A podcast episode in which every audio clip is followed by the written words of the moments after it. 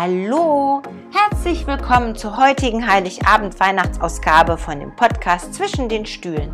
Ich bin die Birgit und ich unterstütze dich dabei, oder das ist zumindest mein Herzensanliegen, dich dabei zu unterstützen, dein volles Potenzial zu leben, alle Glaubenssätze, die du hast, da über dich ähm, über Bord zu schmeißen und wirklich das Schönste aus dir rauszuholen, weil in jedem von uns steckt etwas Besonderes und daran glaube ich einfach fest und deshalb habe ich diesen Podcast ins Leben gerufen, um dich immer und immer wieder mit Geschichten aus meinem Leben und Geschichten von Kunden, die ich habe oder Geschichten aus Büchern äh, zu inspirieren, zu motivieren, weiterzumachen, dran zu bleiben, an dich zu glauben und wirklich ein wunderschönes Leben zu haben, weil dafür sind wir da, zu nichts anderem.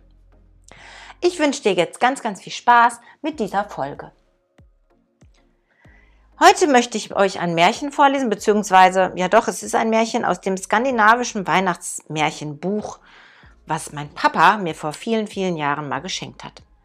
Dieses kleine Märchen heißt Der Wichtel, die Wichtel im Wald.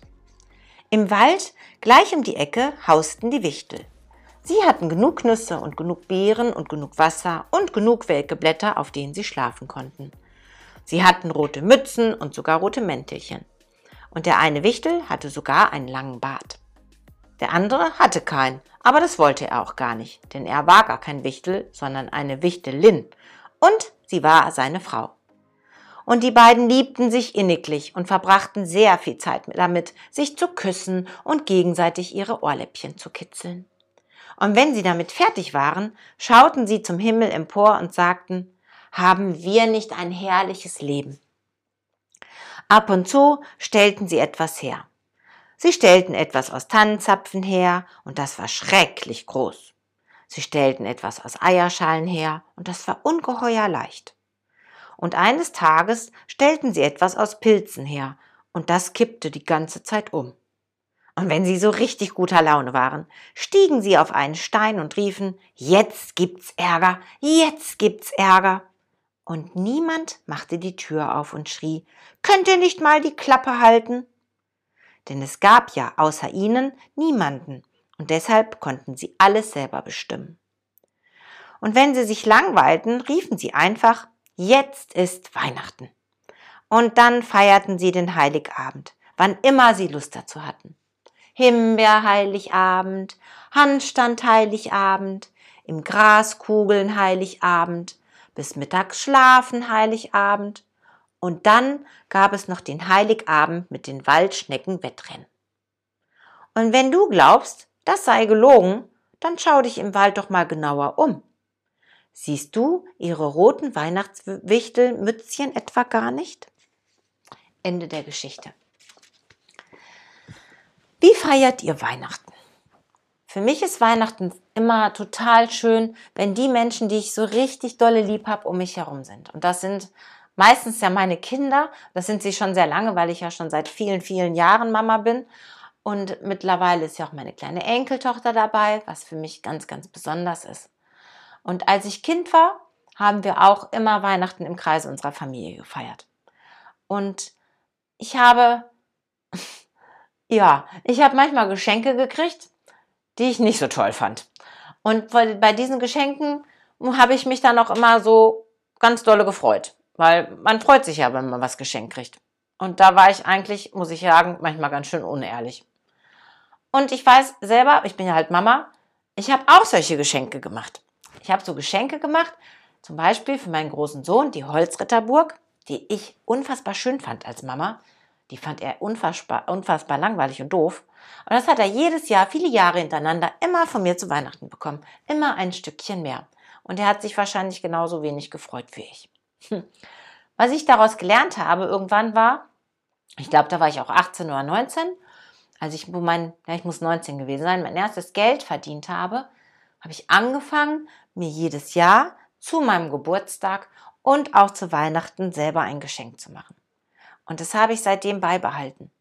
Dieses Jahr gibt es auch ein Geschenk. Zu meinem Geburtstag habe ich mir einen roten Pulli gekauft, den ich richtig toll finde. Und zu, meinem, zu Weihnachten, also heute am Heiligabend, habe ich mir auch was Schönes gekauft, aber verrate ich natürlich nicht. ist ja Heiligabend und ist ja eine Überraschung, auch wenn es für mich eine Überraschung ist. Was schenkst du dir zu Heiligabend? Was schenkst du dir überhaupt in deinem Leben? Hast du auch ein kleines Ritual für dich? Hast du schon mal darüber nachgedacht, dass du wirklich wahr, und ich wiederhole mich hier an dieser Stelle einfach auch echt richtig gerne, du bist der wichtigste Mensch in deinem Leben.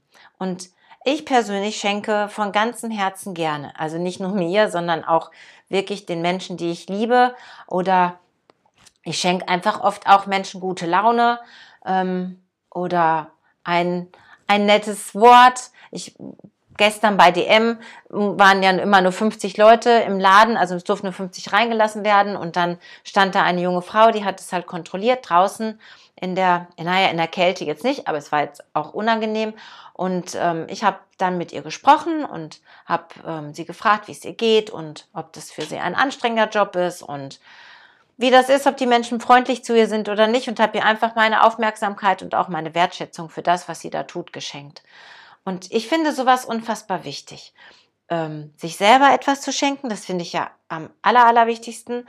Schenk dir selber deinen Respekt, schenke dir deine Liebe, schenk dir etwas, was das vielleicht symbolisiert, schenk dir ab und an ein gutes Essen, schenk dir eine gute Begegnung mit einem Menschen, ähm, ja, schenk dir wirklich deine eigene Wertschätzung für dich und dein Leben. Schenk dir deine Anerkennung für den Weg, den du bis hierhin gegangen bist und für den Mut, den du aufgebracht hast, es bis hierhin zu schaffen, egal was du, aus welchem, aus welcher Geschichte du kommst. Ja, wer weiß, was dir alles widerfahren ist. Vielleicht hast du Missbrauch erlebt, vielleicht hast du einen Menschen in jungen Jahren sehr früh verloren, den du ganz dolle geliebt hast.